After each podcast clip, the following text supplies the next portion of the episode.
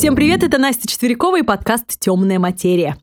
Темой августа стали родители и дети. Тема, надо сказать, необъятная, но достаточно интересная.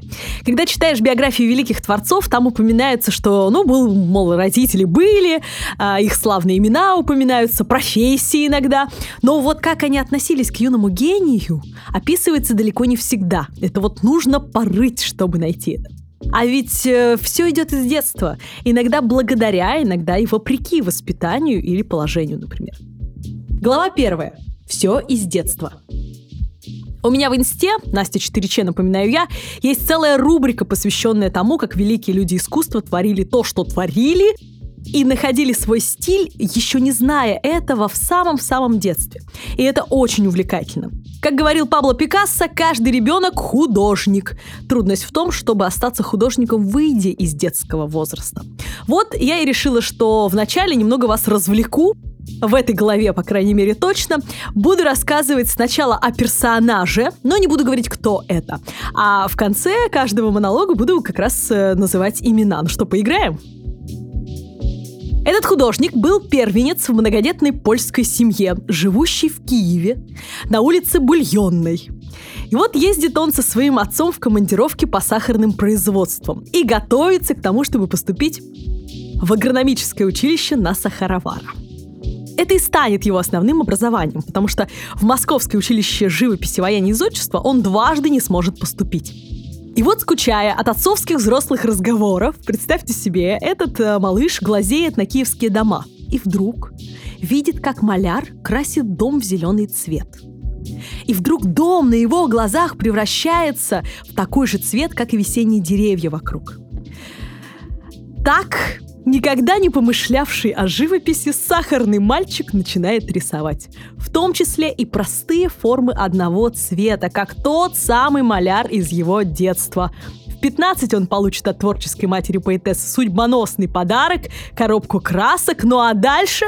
А дальше, я думаю, вы знаете.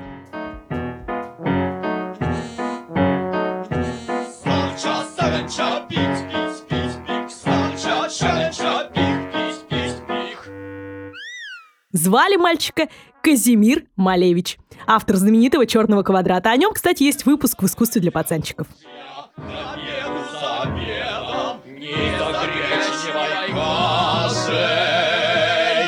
Следующий персонаж станет настоящей иконой своего времени.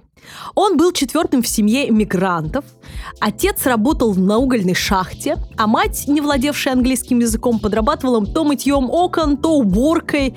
Искусство этот мальчик начал творить еще в 9 лет. А, итак, представьте себе. Лежит мальчик, прикованный к постели очень странной болезнью, которую называют пляской святого Вита или хорея – и то, и другое в честь танца, ведь э, при этом синдроме тело больного самопроизвольно подергивается, напоминая какой-то древний нечеткий dancing. И именно во время борьбы с этим недугом мальчик, который учился тогда в третьем классе, а в свободное от учебы время помогал родителям то торговать овощами, то э, делать из банок э, цветочные вазы какие-то. А, мама его вот увлекалась, то какие-то искусственные цветы делал. А, он именно во время этой болезни начинает рисовать. Изображал он все, что ему попадалось на глаза. Брелоки от ключей, пепельницу, упаковки от продуктов. А еще малыш обожал вырезать звезд э, из журналов, вырезать их машины, дома и делать такие коллажи. А в центр всегда помещать свой портрет. И когда его мама Юля спросила сына, зачем ты вырезаешь из журналов, что ты такое делаешь, он ответил, что делает коллажи из того, о чем мечтает. Знаете, сейчас психологи постоянно используют эту штуку, типа доска желаний, вот сейчас на нее все наклею и точно сбудется. Вот у этого парня все было еще в третьем классе, когда он дрыгался от этого странного заболевания. Тогда-то и сформировался его уникальный стиль, который перевернет весь мир современного искусства. Как говорил сам этот будущий художник, иногда не придаешь значения какому-то мгновению, а потом оказывается, что оно определило целый период твоей жизни. Это был великий Андрей Вархола или, правильно, Энди Уорхол, который превратит консервные банки, бананы, кока-колу и лица звезд в культовое произведение искусства. Shiny, shiny,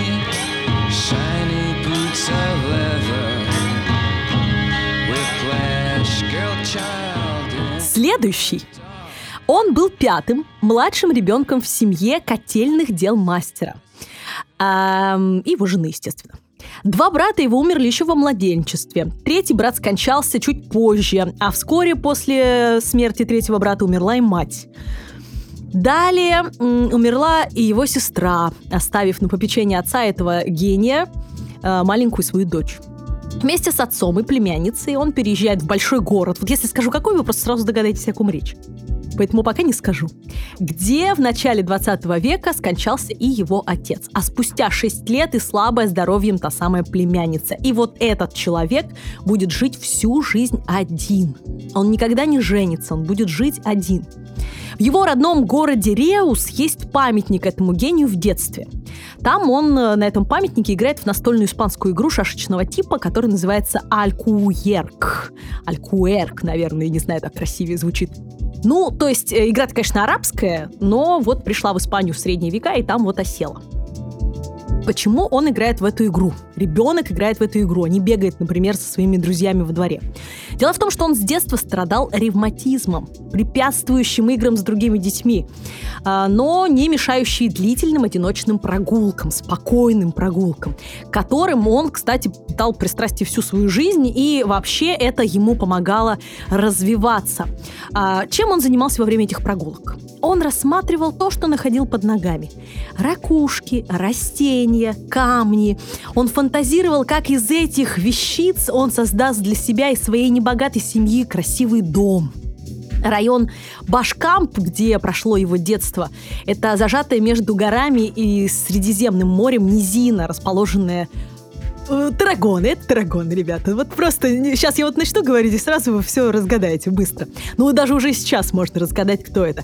Так вот, эти места отличаются поразительной игрой света и удивительными пейзажами, которые как раз и вошли в его произведение искусства вместе с воплощением его тех самых детских фантазий. А, сам он говорил про себя так. Своим хорошим пространственным воображением я обязан тому, что я сын, внук и правнук котельщика. Ведь э, этот человек с детства подрабатывал своего отца в мастерской. Он работал с ковкой меди. А вот учеником в школе он, кстати, очень был посредственным. Помимо геометрии, в которой он получал достойные более-менее оценки, остальные предметы, особенно распевание кантат, музыка, это было не его. Наводил на него страшную тоску. О ком же идет речь? О блаженном Антонио Гауди, друзья мои, великом испанском архитекторе. Именно он сейчас возведен в лик блаженного. Э, со дня на день буквально станет святым, э, покровителем архитекторов. Ну и это именно он начнет строительство величайшего божественного долгостроя – Саграды фамилии, которая до сих пор недостроена. И именно он попадет впоследствии под первый барселонский трамвай.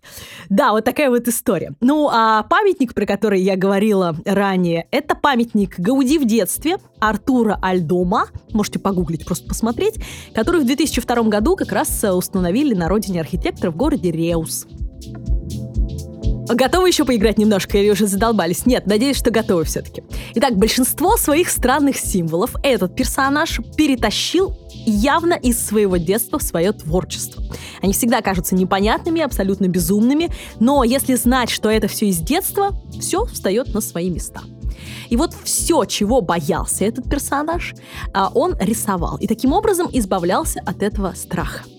Именно из детства в его картины, видите, уже подсказываю, перекочевали муравьи, которых он однажды увидел на берегу Кадакеса, ползающих по трупу разлагающегося на солнце мертвого осла. И осел, кстати, тоже переполз на картины. Костыли, которые однажды он нашел на чердаке дома, испугавшись, побежал к отцу за ответом, чем, мол, это за такая деревянная хрень у нас лежит. Отец ему ответил, что это приспособление, которое поддерживает мягкие ноги, ну или людей, которые уже не могут ходить, например. И с тех пор костыли поддерживают плавленные формы на картинах этого художника. И свой самый главный страх он тоже многократно рисовал. Это кузнечики. Он боялся их панически. Причем в школе у него из-за этого тоже не ладилось, потому что одноклассники что делали? Само собой засовывали ему его за шиворот, этих кузнечиков. А родителям приходилось забирать сына в истерике в полнейшей школы. А сам он писал про историю с кузнечиками, что не всегда он их не любил. Ужас, который я испытываю, глядя на кузнечика, одна из самых таинственных загадок моей жизни. Я ведь любил кузнечиков в детстве.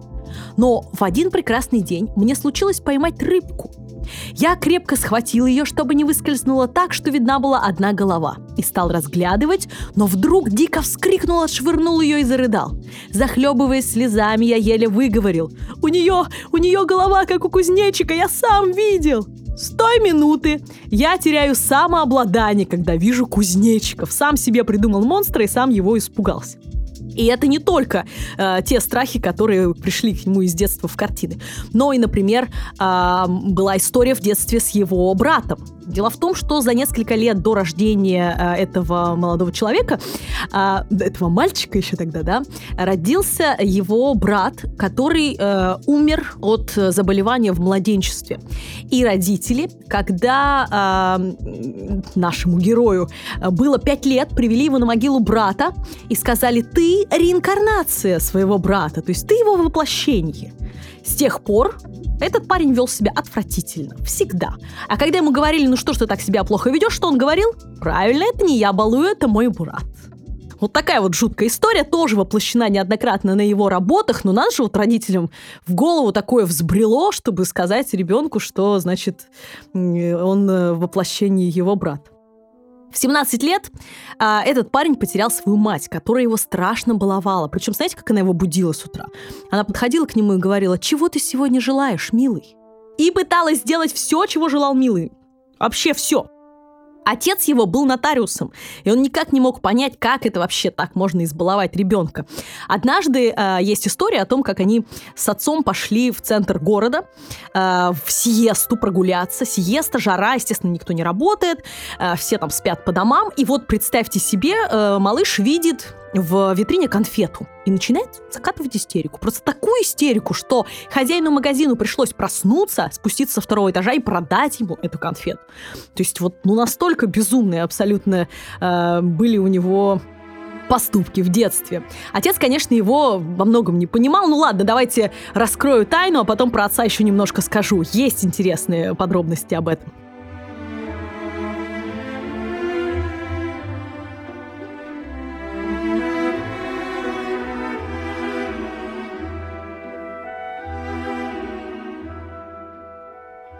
Это, конечно же, я думаю, вы догадались, великий сюрреалист Сальвадор Дали. Да, это была о нем речь. Так вот, с отцом у него были очень напряженные отношения. А, после смерти матери отец женился на сестре матери Катарине, которая жила с ними. А, и Дали это нормально еще воспринял, хотя он мать безумно любил и страдал без этого, и в каждой женщине искал, конечно же, мать.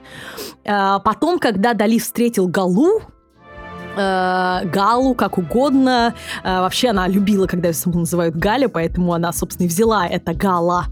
Хотя тут много версий, но ладно. Я не буду об этом, а то я уйду очень в далекую степь, просто мы не закончим э, сегодня э, этот подкаст. Так вот, э, когда Дали привел э, Галу знакомиться с родителями, э, отец ее не принял. И в то же время на одной из картин своих Дали написал на обратной стороне «Я плюю на могилу своей матери». И это было, конечно, эпатажем, это было однозначно эпатирующим просто каким-то моментом. Но у отца эти два пазла сложились в очень негативную сторону, да, то есть, во-первых, он привел какую-то бабу старше его на 10 лет, а во-вторых, тут еще на мать свою плюет, да как он смеет, вообще мерзавец и идиот, да, мой сын. И э, он э, полностью отказывается от сына, то есть все, ты можешь не приезжать, ты больше мне не сын, он рвет с ним отношения. Ну а Дали в ответ отправляет своему отцу конверт с собственной спермой, подписав его «Я больше тебе ничего не должен».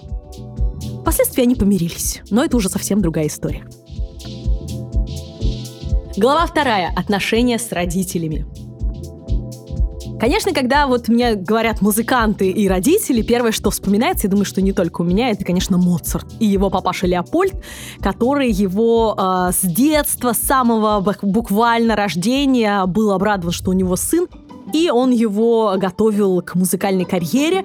А, его отец Леопольд был первым, кто среди прочих отцов сделал из сына в буквальном смысле вот такую вот обезьянку, да, цирковую.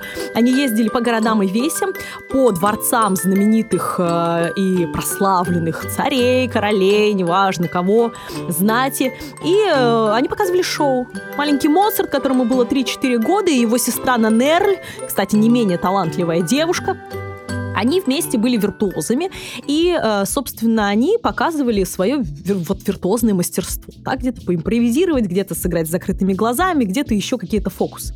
А, и отец за счет этого очень неплохо, конечно, и зарабатывал, и э, он всю жизнь был придворным музыкантом и мечтал для сына именно о такой карьере. Что касается дочери, которая написала, композитором была, между прочим, вообще талантливым человеком. Но кто там девочек спрашивал в те времена? А, дочь он постарался выдать как можно быстрее замуж. Чуть ли не в 15 лет он ее выдал замуж, и все, и забыл, да, и девочка о своей музыкальной карьере могла тоже забыть. А вот что касается Моцарта, он на него возлагал действительно большие надежды. И Леопольд, э, сохранилась их переписка, иногда с очень жесткими выражениями и фразами.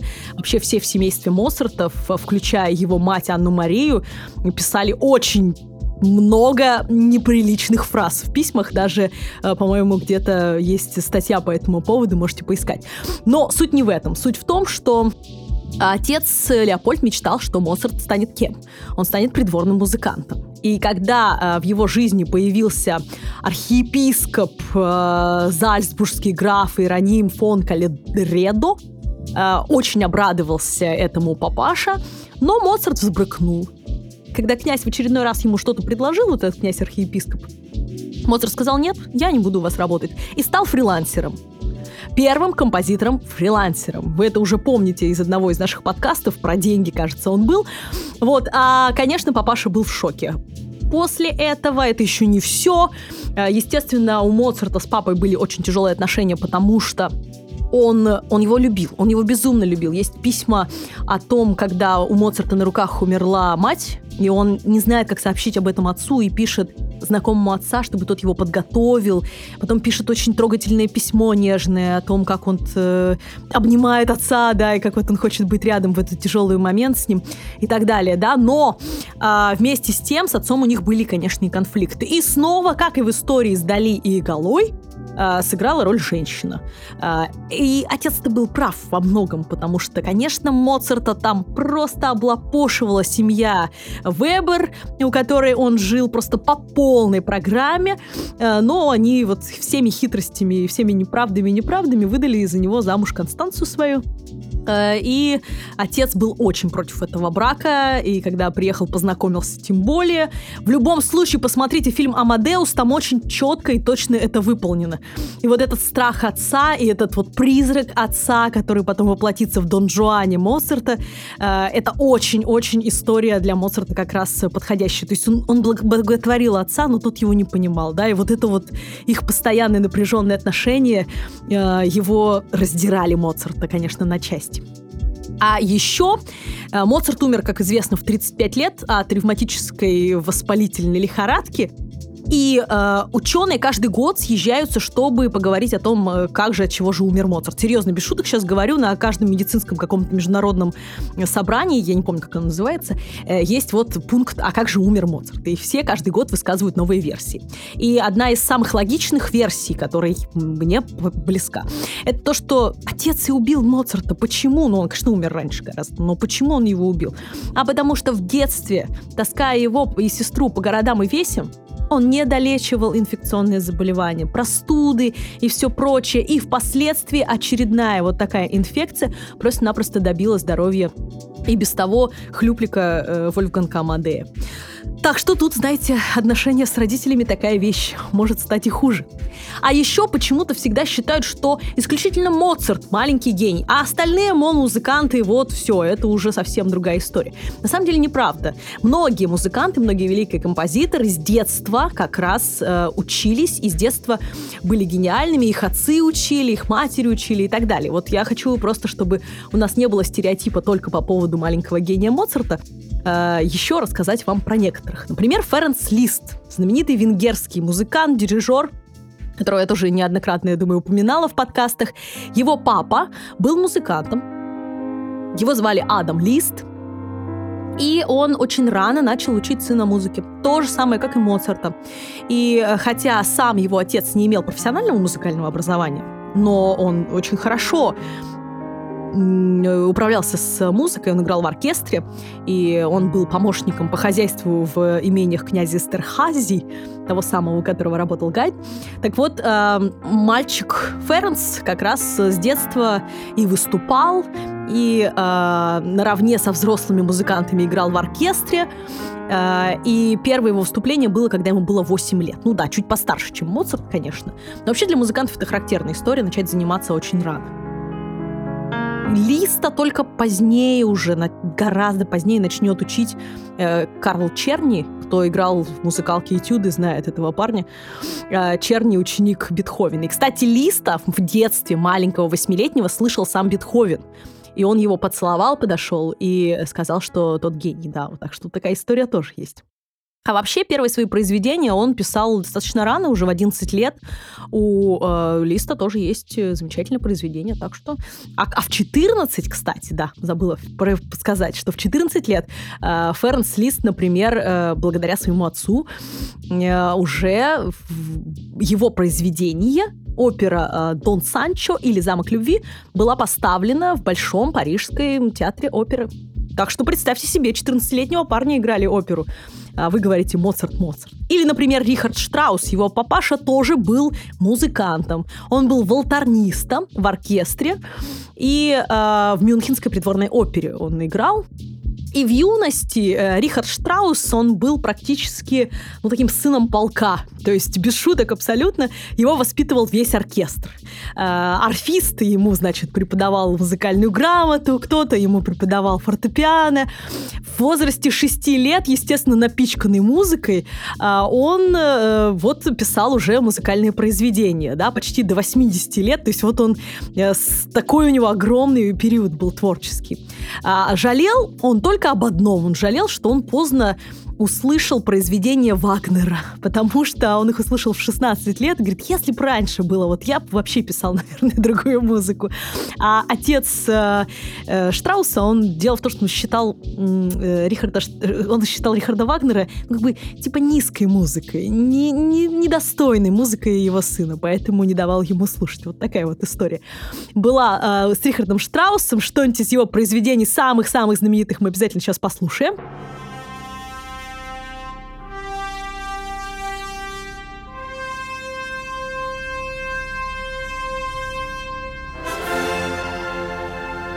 А, отец Пабло Пикассо, например, тоже был художником. Но я к тому, кто учил из отцов да, своих детей. А, Хосе Руис и Бласко звали его. Он был испанским художником и, между прочим, учителем рисования но не таким талантливым, как Пабло Пикассо в итоге оказывается. А, родился он в Малаге, в Испании, где и стал учителем вот рисования школы искусств. И специализировался папа Пабло Пикассо на пейзажах, изображениях голубей и натюрмортах. Так вот, а теперь вспомните у Пабло Пикассо знаменитого его голубя. Если не вспомнили, загуглите.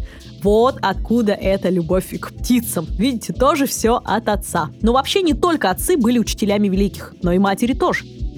Например, у Василия Поленова была потрясная мамочка. Его мать звали Мария Алексеевна, она урожденная Воейкова, потом Поленова. Так вот, она помимо того, что рисовала великолепно и училась не у кого-нибудь, а у Карла Брюлова, у того самого, который написал э, «Последний день Помпеи». И она живописью профессионально занималась. Так она еще и писала книжки. У нее есть замечательная книжка, которая называется «Лето в царском селе» 1852 года. И там, на этих страницах, мы можем найти э, молодого, юного Васечку Поленова, которого мамочка нарисовала. И э, там же мы можем найти первую картину Васечки Поленова. Хотите узнать, что первое в жизни в своей нарисовал Василий Поленов? Задницу слона, друзья мои. Без шуток абсолютно. Они были в цирке, и вот, видимо, он видел с этого ракурса это животное, это его поразило. Так что вот, пожалуйста, истории о своих детях истории о летах, э, которые они проводили в Царском селе и в других замечательных местах, вот все уложились в книги его мамы.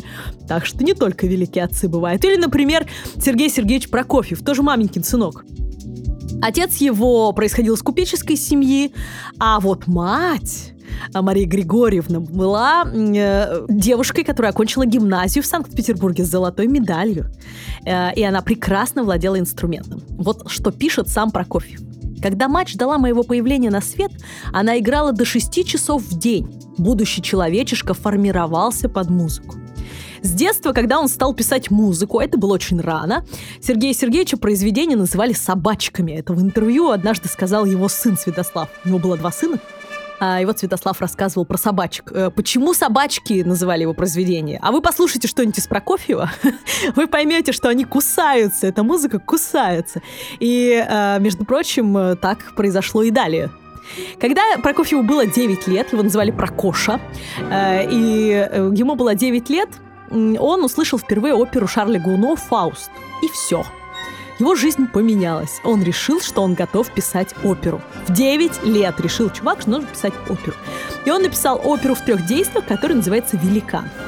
Он собрал детишек, ребятишек солнцевских, где он, собственно, э, проживал, и они поставили эту оперу. Опера была философская, без шуток, потому что великан — это был взрослый человек. То есть э, опера была о том, как хорошо или плохо вырасти, а хорошо или плохо стать взрослым. Вообще, ну, я говорю, философские мысли там были. А, и он придумал самостоятельные сюжетные линии, естественно, всю музыку, всем этим продирижировал. Все были просто в полном восторге.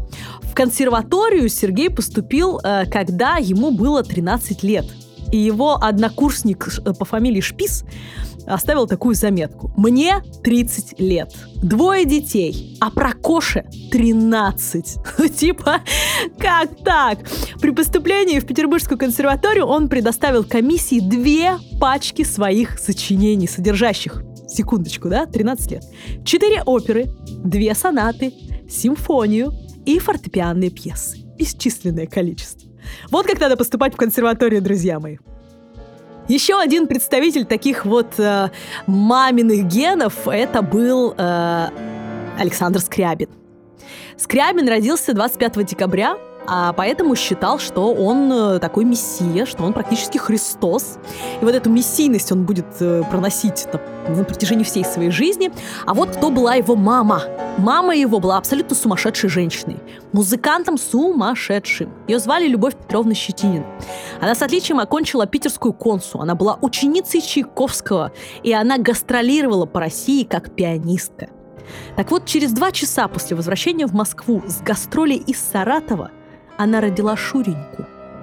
Кто хоть как-то знаком вообще с родовым процессом, вы понимаете, что, скорее всего, у нее уже было полное раскрытие, извините, что гружу, и, э, скорее всего, уже были потуги. То есть все было серьезно. Она уже ехала и рожала в, это, в тот момент, когда возвращалась с этих гастролей. К сожалению, через год, ей было всего 23 года, она подхватила чехотку и умерла. Отец Скрябина, дипломат, был отправлен в том же году в Константинополь в Министерство иностранных дел. И он там э, встретил итальянку, женился на ней, у них было пятеро детей.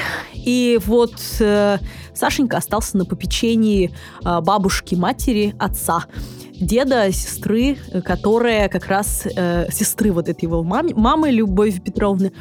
И она именно написала письма э, музыкантам, у которых училась, с которыми работала его мама, и попросила послушать Шуреньку. То есть вот э, и отца, по сути, у него не было, да, только в переписке.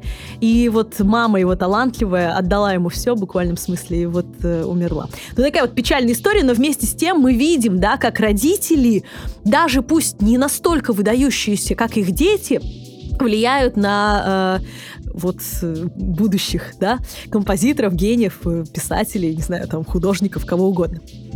Кстати говоря, э, Джон Кейдж, которого я тоже очень люблю, еще один композитор, он посвятил своим родителям две маленькие пьески.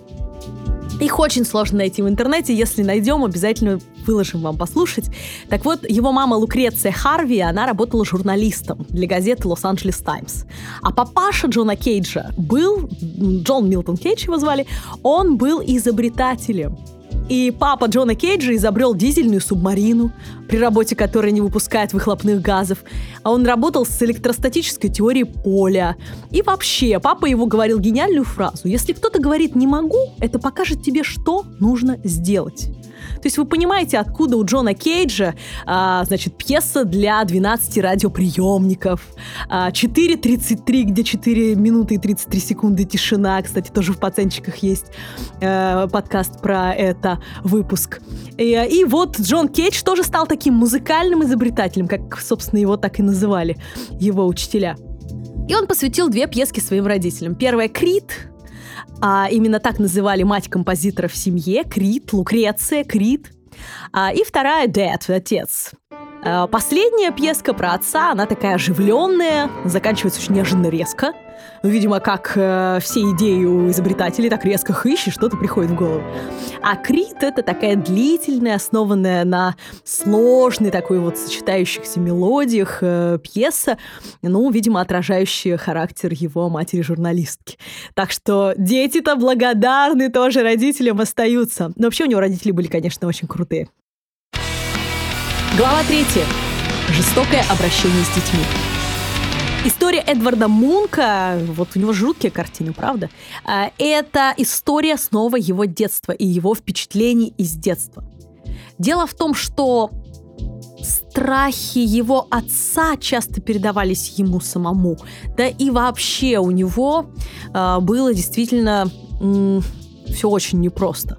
Это впоследствии он станет основоположником экспрессионизма в мире. Это ему Геббельс напишет «Приветствую вас как величайшего художника Третьего рейха», хотя он был норвежец, как мы знаем.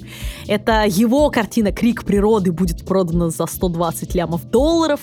Но а, это его будут лечить от алкоголизма, которому, кстати, с детства приучил его отец, э, от шизофрении на фоне его работы и так далее. И это он будет зачитываться Достоевским и Ипсоном, и на предсмертном одре Мунка найдут датское издание «Бесов».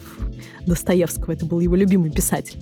Ну а пока представьте себе, что ему 5 лет. И он совершенно недавно потерял мать. Она умерла от чехотки. А, отец его был военным врачом. И отец его понял, что он ничего не может сделать абсолютно. Он потерял жену, от чехотки, потом он потеряет дочь от чехотки, и э, его сын Эдвард, единственный его сын, будет тоже очень часто болеть. Его отец будет думать о том, что вот не сегодня-завтра и его не станет. Э, и поэтому в детстве, чтобы облегчить ему боль, он давал ему алкоголь. Впоследствии Мунк станет действительно алкоголиком, будет долго избавляться от этого э, заболевания и так далее. Но его отец Дело в том, что он после смерти э, жены своей понял, что он как врач не, не способен ничего сделать. И поэтому он решил, что может помочь в этой ситуации только Бог. А Бог его за что-то наказывает. И вот этот страх перед Богом он начал экстраполировать на своих детей. Господи, какое слово-то вспомнила страшное. Так вот, представьте себе, э, как-то раз Мунк разбил то ли чашку, то ли там что-то, и отец ему во всех красках и подробностях рассказал, что грозит ему адское пламя, и как черт его будут жарить за его шалости на сковороде, и что крик его никто не услышит. И вообще такие страшные вещи с религиозным трепетом отец внушал Эдварду Мунку маленькому настолько, что у него были просто приступы истерики в детстве, паники. И э, его спасла, по сути, его тетя, которая дала и подарила ему краски и кисти и сказала, вот чего боишься, то рисуй. И это все выливалось на холст. Так что, э, видите, эти страшные картины, это все не просто так. Э, сам Мунга говорил, болезнь, безумие и смерть были черными ангелами у моей колыбели. Ну а что это, раз, э, если не в жестокое обращение с детьми? Тоже можно сказать про историю Пучини, знаменитого композитора итальянского. А, он станет последним из э, прославленных итальянских оперных композиторов своей эпохи.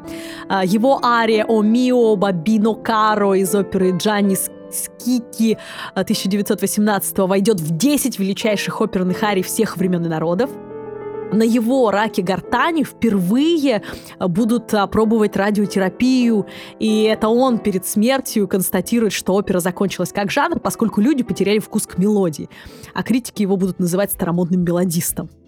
А пока тоже представьте, Джакома 5 лет. и он только что потерял отца. Страшно сейчас истории пойдут, но что делать? Темная же материя.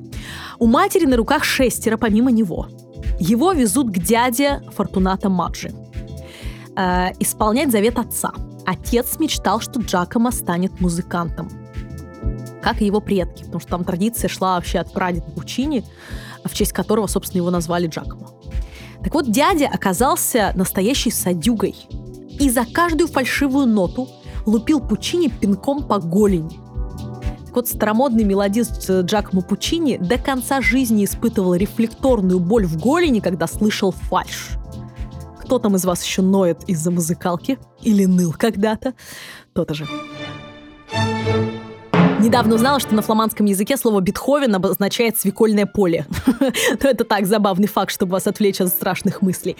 А вообще, Людвиг ван Бетховен тоже страдал от отца, который был алкоголиком жутким. И дед Бетховена был великолепным музыкантом, очень талантливым музыкантом, э, который работал в капелле э, Кюрфюрста архиепископа Кёльнского. Он был умный человек, профессиональный э, человек, замечательный инструменталист. И, а вот сын его, видите, отец Бетховена оказался страшным алкоголиком. Но суть не в этом. Суть в том, что отец Бетховена постоянно был нищ, то есть он постоянно тратил деньги, и у него, ну, правда, не было денег. И вот он решил, что поскольку его сын что-то там наигрывает где-то, и вроде как у него есть какой-то музыкальный слух, сделать из него музыканта. Кстати, дедушка тоже пытался сделать из э, отца Бетховена музыканта, но вот не получилось. А, ну, не талантливый совсем был ребенок. Через поколение все, видимо, тут играет. И он решил, отец Бетховена, э, Иоганн его звали, он решил, что он сделает из своего сына маленького Моцарта. И также будет его возить по городам и весям, и, по крайней мере, семью таким образом будет обеспечивать. А сам будет гулять, развлекаться, значит, и тусить, как он это любил делать. А, что он начал делать? Он начал воспитывать Бетховена, а, причем он заставлял его играть по ночам, он там какие-то вообще ужасы был, рука у него была тяжелая, он часто бил сына за непослушание и за то, что он как-то не так играет. В итоге он добился своего, Бетховен действительно, как и Моцарт, ездил э, несколько раз вот на такие гастроли и что-то исполнял, но лучше всего ему удавались именно импровизации, то есть то, что хотел сам ребенок играть, а не то, чему его, значит, тренировал и учил жестокий отец. И однажды на таком вот концерте э, его услышал сам Моцарт. Тот самый, по стопам которого, да, его отец Иоганн хотел вот воспитать. И э, Моцарт сказал, что вот импровизация этого мальчика это действительно гениально, и вот его ждет большое будущее. А то, что вот вы его заставляете там вот делать, это все, конечно, ерунда. Так что да, вот видите, как вот интересно здесь получается. Ну, кстати, одна из версий, что э, отцом Бетховена вообще является прусский король. Uh, да, есть такая безумная версия, uh, и даже сохранилось э, письмо другу который написал Бетховен.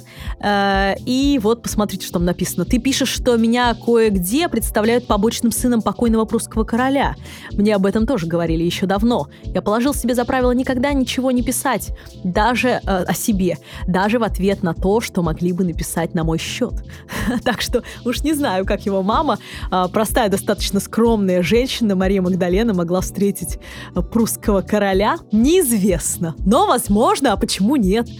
Но вот это не исключает садизма по отношению к сыну, э, которого пытались сделать Моцартом. Бетховена пытались сделать Моцартом. Сенсация, друзья. Глава четвертая, заключительная. Родители детям. Многие великие, они не то, что не любили своих детей, они очень их любили, но просто они не имели возможности так много проводить времени со своими детьми, потому что они творили, да, потому что им некогда было попросту. Прокофьев, например, своих сыновей, если там они баловались или там, например, не слушались, он иногда их брал и ставил в ведро для мусора. Ну, просто, чтобы они ему не мешались, да, чтобы мать их убрала. Когда он приходил домой, его не надо было отвлекать, не трогать, ничего, только вот он должен был работать. Это, в принципе, частая такая история для гениев. А, но были и случаи любви, да, вот как могли, они так и выражали свою любовь. Так, например, самым многодетным, знаменитым музыкантом в мире является Иоганн Себастьян Бах. Автор более чем тысячи музыкальных произведений. Вообще, когда он успевал делать детей, я честно не знаю. Но когда-то успевал. И он писал во всех жанрах существующих, кроме оперы. Тысячи, больше тысячи произведений. А, и вот в истории он засветился как самый многодетный папаша. Женат он был дважды. Давайте посчитаем, сколько у него было детей. В первом браке с Марией Барборой, Ба Барбарой, наверное, правильно, у него родилось семь детей, пять сыновей и две дочери. Из них трое умерли в детстве, а, а из выживших Вильгельм, а, Иоганн Кристиан и, и Карл Филипп Эммануил стали композиторами впоследствии, да, так неплохо. Кстати, тоже очень крутыми композиторами, мы просто хуже их знаем, чем Баха-старшего. Второй раз Бах женился на Ане Магдалене Вюлькин, которая родила ему 13 детей шесть сыновей и семь дочерей. А, и известный музыковед э, Хьюго Риман писал, родилось от второй жены Баха шесть сыновей и семь дочерей. Так что если бы все дети его оставались живых, то их было бы 20 9 дочерей и 11 сыновей, но большая часть их умерли в раннем возрасте. Пережили Баха только 6 сыновей и 4 дочери. Так что на вопрос, сколько было у Баха детей, правильным ответом будет 20 детей, да? А, и что он для них делал? Вот что мог. А, он для них писал, конечно, музыку. Они все учились музыке так или иначе. Сохранилась знаменитая тетрадь для Анны Магдалены Бах, его второй жены. А, это произведение, в котором есть записи самой Анны Магдалены, переписанные, да, ее рукой произведений Баха. А, есть произведения, которые записаны руками Иоганна Кристиана и Карла Филиппа Эммануэля, его сыновей, да. А, и отсюда мы понимаем, что это была такая рабочая тетрадь, в которой громадное количество произведений записано именно в обучающих целях и женой Баха, и его детьми, да, и написаны они были тоже не для только развлечения, а вот именно для того, чтобы обучаться. А, а что касается еще, например, чего Бах подарил своим детям, и не только им, но и нам с вами, он, например, подарил хорошо темперированный клавир потому что э, на полях хорошо темперированного клавира есть такая, такие строки, что, мол, это произведение написано для тех, кто уже познал э, в работе, да, в обучении успехи, сделал уже успехи, и для тех, кто только учится.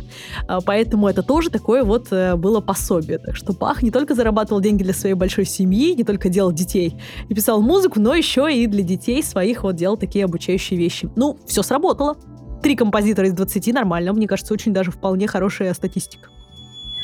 Замечательным отцом был и Дмитрий Шостакович, например. У него было двое детей, Галя и Максим. И вот когда его сын Максим, он тоже стал музыкантом, достиг определенного возраста, помните, да, Шостакович, Советский Союз, э, естественно, никого никуда не выпускали, только там в какие-то командировки, и там следили все время из КГБ ребята за этим. Ну, в общем, что я вам рассказываю? Жуткие вещи. Не дай бог нам это с вами пережить.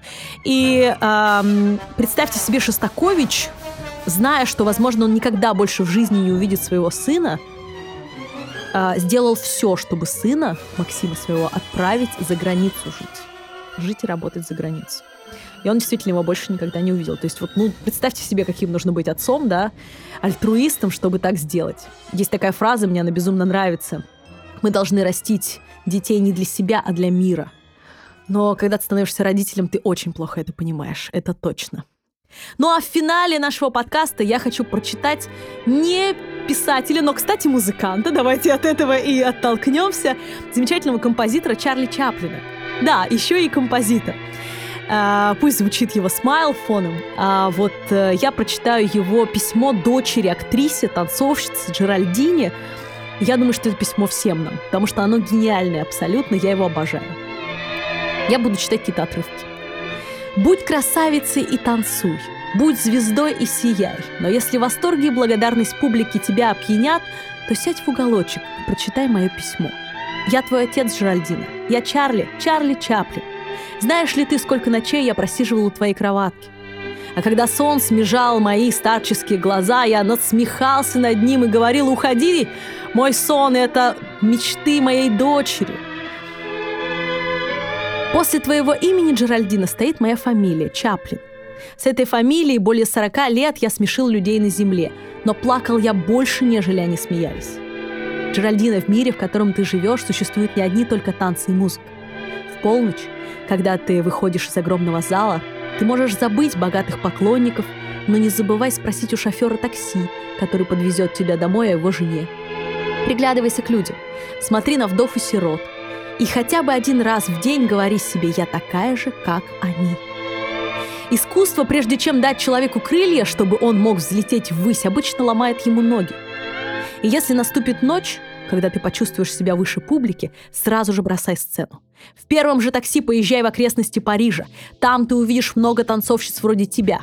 Ослепительного света прожекторов театра там не будет и в помине. Прожектор для них — луна. Я хочу, чтобы ты не знала бедности. С этим письмом я посылаю тебе чековую книжку, чтобы ты могла тратить сколько пожелаешь.